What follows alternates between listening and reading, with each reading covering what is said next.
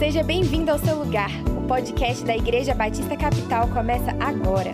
Fique ligado nas nossas novidades por meio do nosso site igrejacapital.org.br e nos acompanhe nas redes sociais, arroba Igreja B Capital. Olá, amigos. Estamos na última mensagem da série O Novo Normal. Como a Bíblia nos prepara para a nova realidade? Olhar para a Bíblia é sempre um desafio para todos nós. E quanto mais nós olhamos para a Bíblia, mais nós crescemos e mais admirados ficamos com tudo aquilo que nós antes não havíamos percebido. Hoje eu quero falar com vocês acerca das emoções. O novo normal para as emoções é o anormal. Não tem nada de bom, não tem nada de normalidade. Mas nós nos acostumamos com o anormal a tal ponto de que ele se torna normal. A normalidade na vida emocional tem sido o aumento da ansiedade, o aumento da tendência à depressão, o aumento da instabilidade, da bipolaridade, dos distúrbios de sono, aumento de peso, aumento da desconfiança, o aumento da insegurança. Nesse tempo, tem sido difícil para muitas pessoas manterem as suas emoções sob equilíbrio. Eu quero compartilhar com vocês um texto da Bíblia que fala de uma maneira muito especial sobre isso, está entre os meus textos prediletos. Trata-se de Filipenses capítulo 4. E a partir do versículo 4 até o versículo 9 diz assim: Alegrem-se sempre no Senhor. Novamente direi: alegrem-se. Seja a amabilidade de vocês conhecida por todos. Perto está o Senhor. Não andem ansiosos por coisa alguma, mais em tudo, pela oração e súplica e com ação de graças, apresentem os seus pedidos a Deus. E a paz de Deus, que excede todo entendimento, guardará o coração e a mente de vocês em Cristo Jesus. Finalmente, irmãos, tudo que for verdadeiro, tudo que for nobre, tudo que for correto, tudo que for puro, tudo que for amável, tudo que for de boa fama, se houver algo de excelente ou digno de louvor, pensem nessas coisas. Ponham em prática tudo que vocês aprenderam, receberam, ouviram e viram em mim, e o Deus da paz estará com vocês. É muito difícil controlar as emoções. Talvez não seja tão difícil para alguns esconder as emoções. Mas entenda que esconder as emoções é diferente de controlar as emoções. Esconder as emoções é passar uma ideia de que eu estou sentindo uma coisa, quando na realidade eu estou sentindo outra. E a Bíblia não nos encoraja a esconder as emoções, ela nos encoraja a ter emoções saudáveis. E aqui nós temos uma receita de como viver bem. Eu poderia dizer que aqui nós temos uma receita de como ser feliz, de como viver melhor. E o Paulo, quando ele escreve aqui para os cristãos da cidade de Filipos, ele começa no versículo 4 dando uma instrução como se fosse uma coisa tão simples. Ele diz: alegrem-se sempre no Senhor. Agora, por que, é que ele pode dizer alegrem-se no Senhor?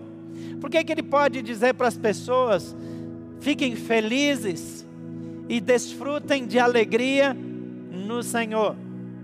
Porque ele sabe que quem tem um relacionamento pessoal com Jesus tem nele uma fonte de satisfação. Não é como a satisfação que vem de outras fontes. Todos nós vivemos em busca de satisfação. Alguns tentam satisfazer-se nos relacionamentos, alguns tentam satisfazer-se usando substâncias, seja lá quais forem, alguns tentam satisfazer-se através de conquistas pessoais, mas a verdadeira satisfação só vem de Deus, porque as outras fontes elas trazem junto algo que nós chamamos de insaciabilidade tudo que eu tirar de qualquer outra fonte que não seja Jesus, vai me fazer ter sede de novo. Jesus, certa ocasião, encontrou com uma mulher que ela vai na hora mais quente do dia buscar água, e eu suspeito que ela vai buscar água naquele horário porque tem pouca gente na rua e ela não quer encontrar pessoas porque a alma dela é ferida, ela tem uma história difícil para a época, então ela encontra sem querer com Jesus. E Jesus diz para ela: se você beber da água que sai desse poço, você continuará tendo sede. Mas se você beber da água que eu tenho para dar para você, você nunca mais vai ter sede.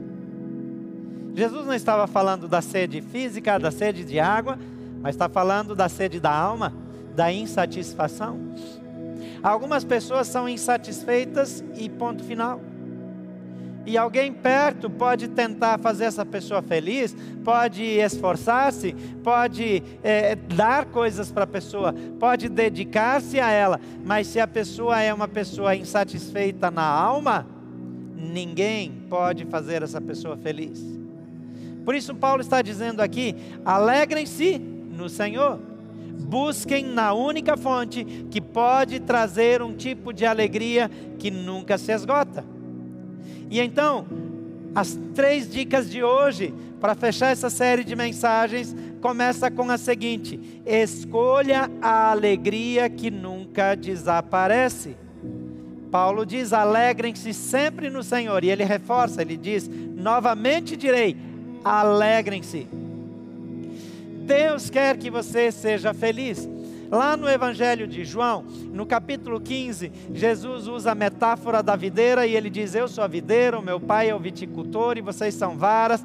E ele vai dando instruções sobre permanecer nele. E ele diz: Tenho dito essas coisas para vocês, para que a minha alegria esteja em vocês e a alegria de vocês seja completa. Existem outras fontes de alegria. Existem outras maneiras da gente se sentir bem sente-se feliz. Mas todas são incompletas, todas são imperfeitas. Somente Jesus é a fonte perfeita da alegria. Então, sem rodeios, eu quero dizer para você: você nunca será verdadeiramente feliz até o dia que você tiver encontrado Jesus pessoalmente e tornado-se um discípulo dele. Um homem chamado Saulo, que depois foi conhecido como Paulo, Saulo de Tarso. Paulo se tornou o escritor da maior parte dos livros do Novo Testamento. Ele era um homem inquieto. Ele vivia e ele tentava satisfazer-se com justiça própria. E ele perseguia os cristãos e levava eles à morte, eh, promovia os julgamentos, arrastava eles, levava os presos. Ele era temido pelos cristãos. E ele fazia isso porque ele tinha um impulso de usar a sua vida para a glória de Deus. Mas um dia ele tem um encontro inesperado com Jesus. E aquele encontro inesperado com Jesus começa tirando o orgulho dele, porque o derruba no chão do seu animal e ele precisa ser conduzido pela mão é, para a cidade porque ele ficou cego. Ele recebe a visita de um cristão que ora por ele para ele recuperar a vista. Ele, enquanto ele cai do animal e, e, e perde a visão, ele ouve uma voz do céu que diz: Eu sou Jesus a quem você persegue. Então, aquele encontro Paulo teve com Jesus trouxe aflição, trouxe crise, trouxe desequilíbrio, mas o colocou diante da revelação de uma nova realidade. E aquele Paulo que antes era inquieto e que precisava de coisas e de atividades para sentir-se satisfeito, agora encontra a verdadeira alegria em Jesus. E ele termina dizendo: Eu descobri o segredo de viver contente em toda e qualquer situação. Esse homem sabe e pode dizer: alegrem-se em Jesus, porque ele mesmo encontrou alegria em Jesus. Ele encontrou perdão, ele encontrou nova razão de viver, ele encontrou um foco, ele encontrou esperança, porque Jesus o encontrou. Então não adianta eu falar para você ser feliz se você não tiver um encontro pessoal com Jesus. Então deixa eu dizer isso de novo: escolha a alegria que nunca desaparece. E essa alegria só se encontra num relacionamento pessoal com Jesus. Segundo conselho dessa, desse dia: vença a ansiedade por meio da fé. Algumas pessoas é, tentam vencer a ansiedade é, é, por meio de um lexotan.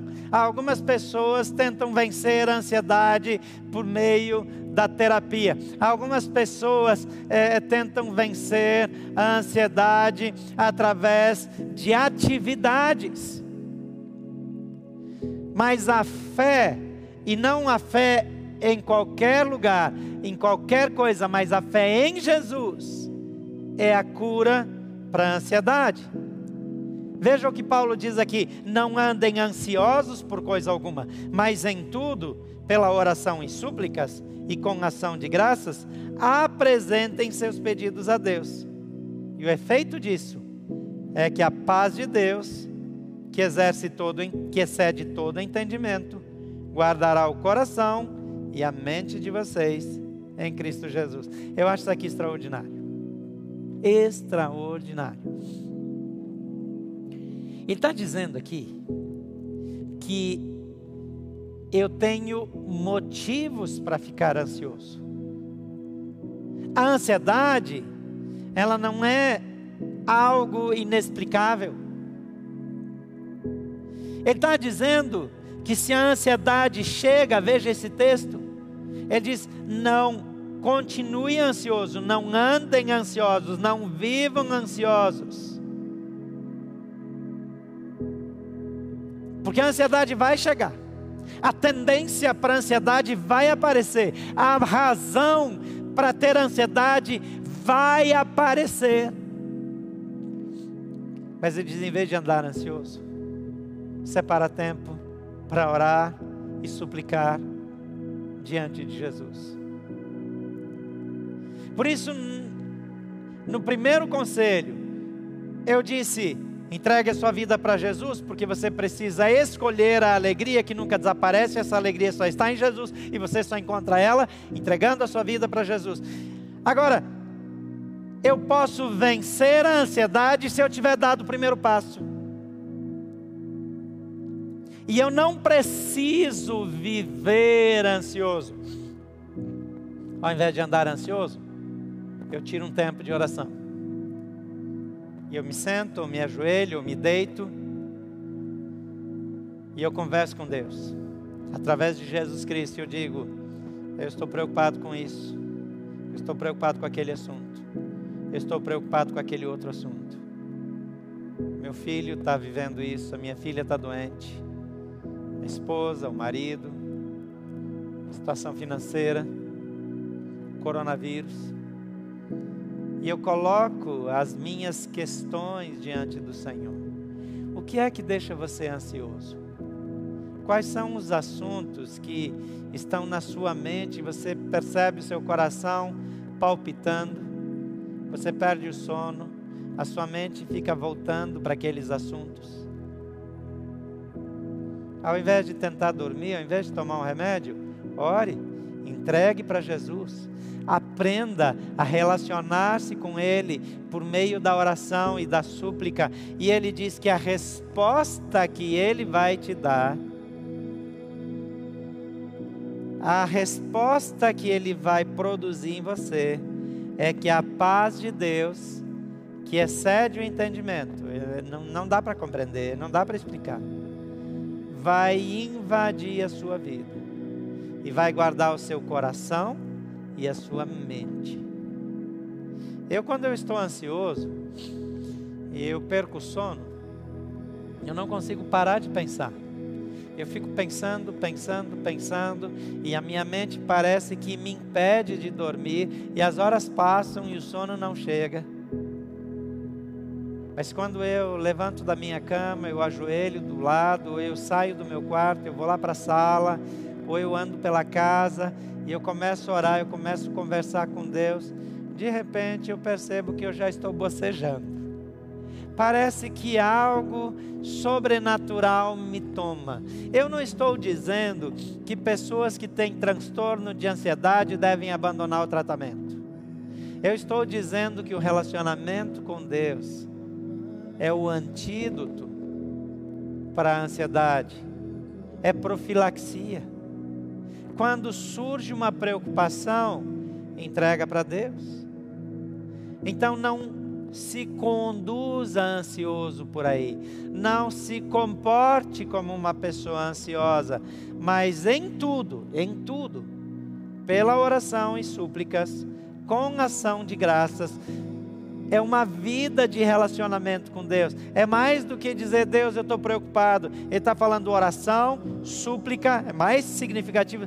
Eu estou orando, eu estou conversando com Deus e eu estou pedindo encarecidamente que Ele intervenha e também com atitudes de gratidão, ação de graças, coisas que eu faço que demonstram a gratidão por aquilo que Ele vai fazer.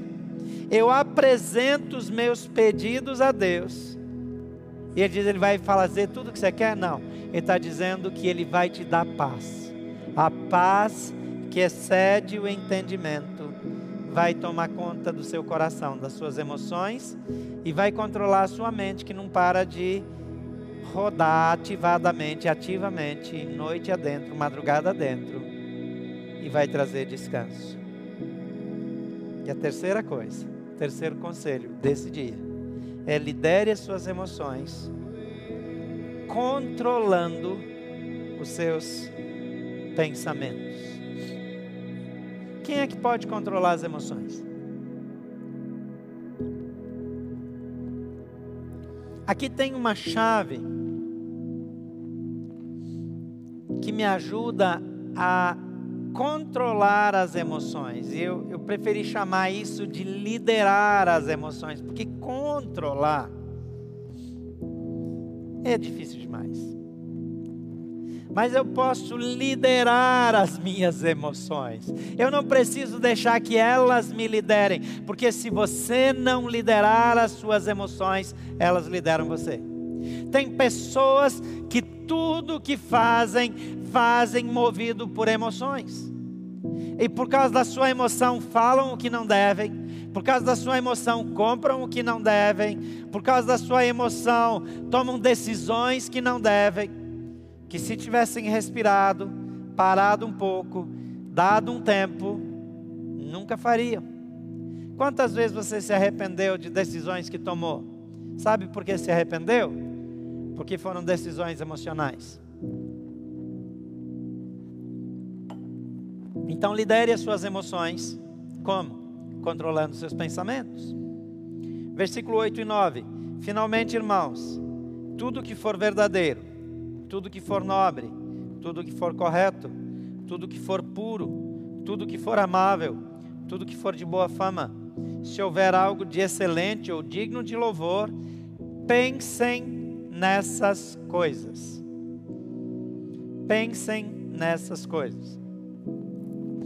Uma das práticas que eu tenho quando um pensamento que me causa desconforto insiste em ficar na minha mente é que eu tento ler a Bíblia.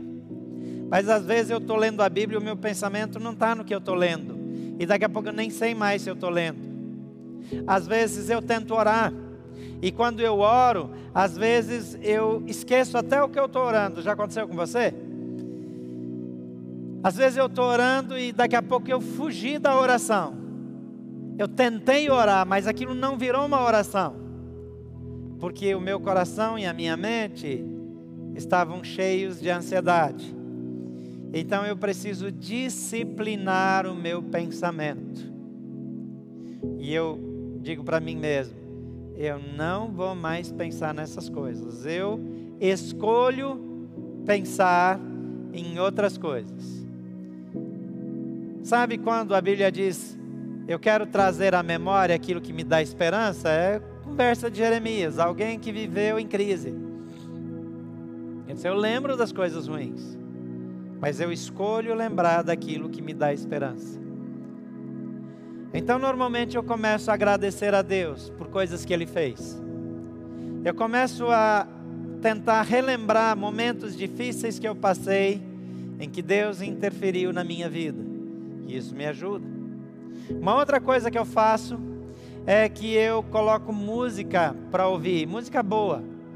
Eu sei que tem gente que acha música ruim boa e daí funciona também, mas para mim é, é, tem que ser boa que eu acho boa, claro.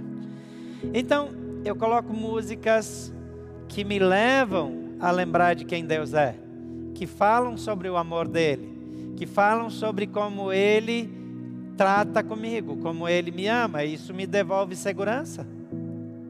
E normalmente depois de um tempo, eu consigo confiadamente apresentar as minhas necessidades diante de Deus.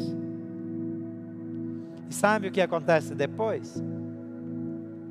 Como eu já venho praticando, ensaiando isso há bastante tempo, depois que eu faço isso, eu simplesmente fico em paz.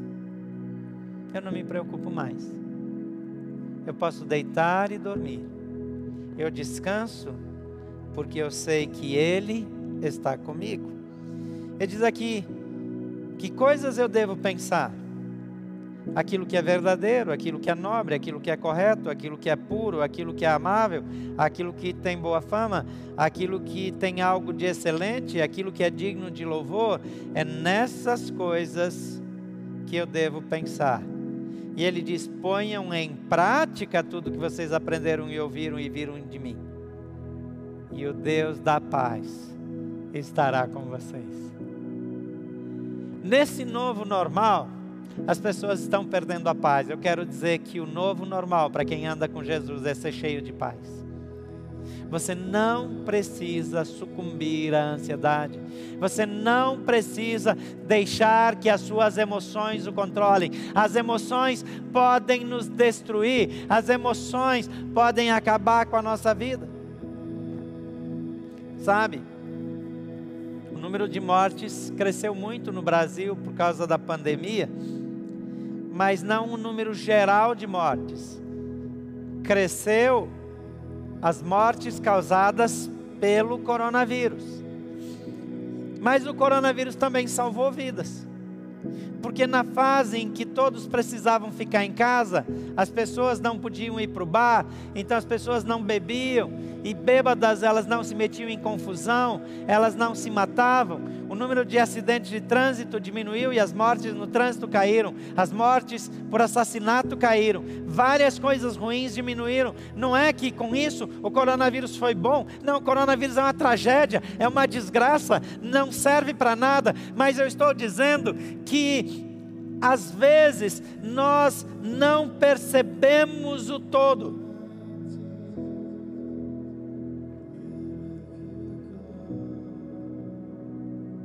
As pessoas nos bares morriam, sabe por quê? Por causa das suas emoções.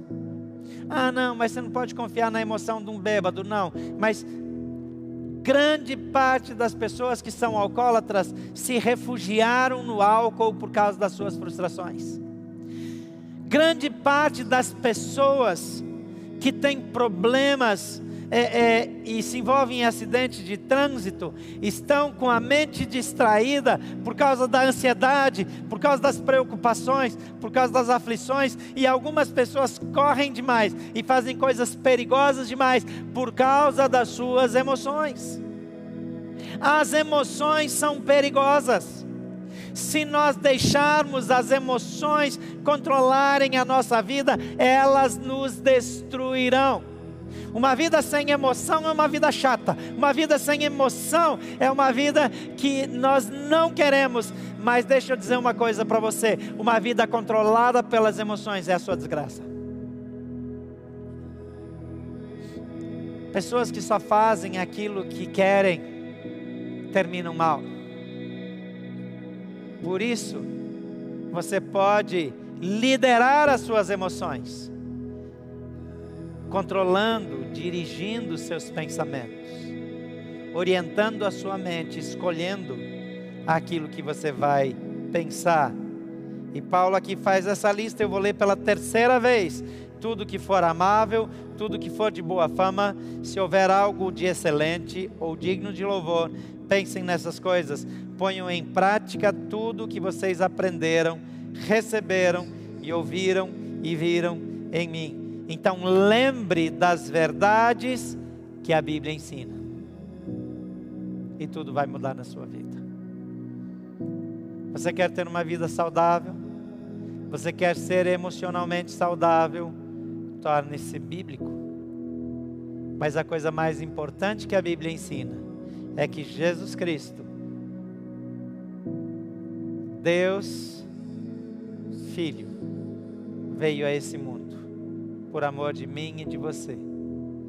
E por amor ele se entregou numa cruz no meu lugar e abriu a porta para que eu me reconciliasse com Deus. E Romanos capítulo 10 diz que se eu confessar com a minha boca que Jesus é Senhor, e se eu crer no meu coração que Deus o ressuscitou dos mortos, eu serei salvo. E ser salvo na linguagem bíblica é ter um encontro pessoal com Deus, é passar a fazer parte da família de Deus e ter a minha eternidade assegurada no céu com Jesus. Isso traz equilíbrio emocional, isso traz graça e traz transformação. Você deseja isso para a sua vida? Veja que eu não estou falando de religião, eu não estou falando nem de igreja, eu estou falando de relacionamento. Relacionamento que cura suas emoções, que transforma a sua realidade e que liberta você de toda e qualquer opressão. Se você quer isso, que não começar agora mesmo? Faça isso repetindo essa oração que eu vou fazer agora. Diga: Senhor Jesus, tu és o Deus Criador, o Filho do Deus Altíssimo, que veio a esse mundo por amor de mim que morreu numa cruz em meu lugar.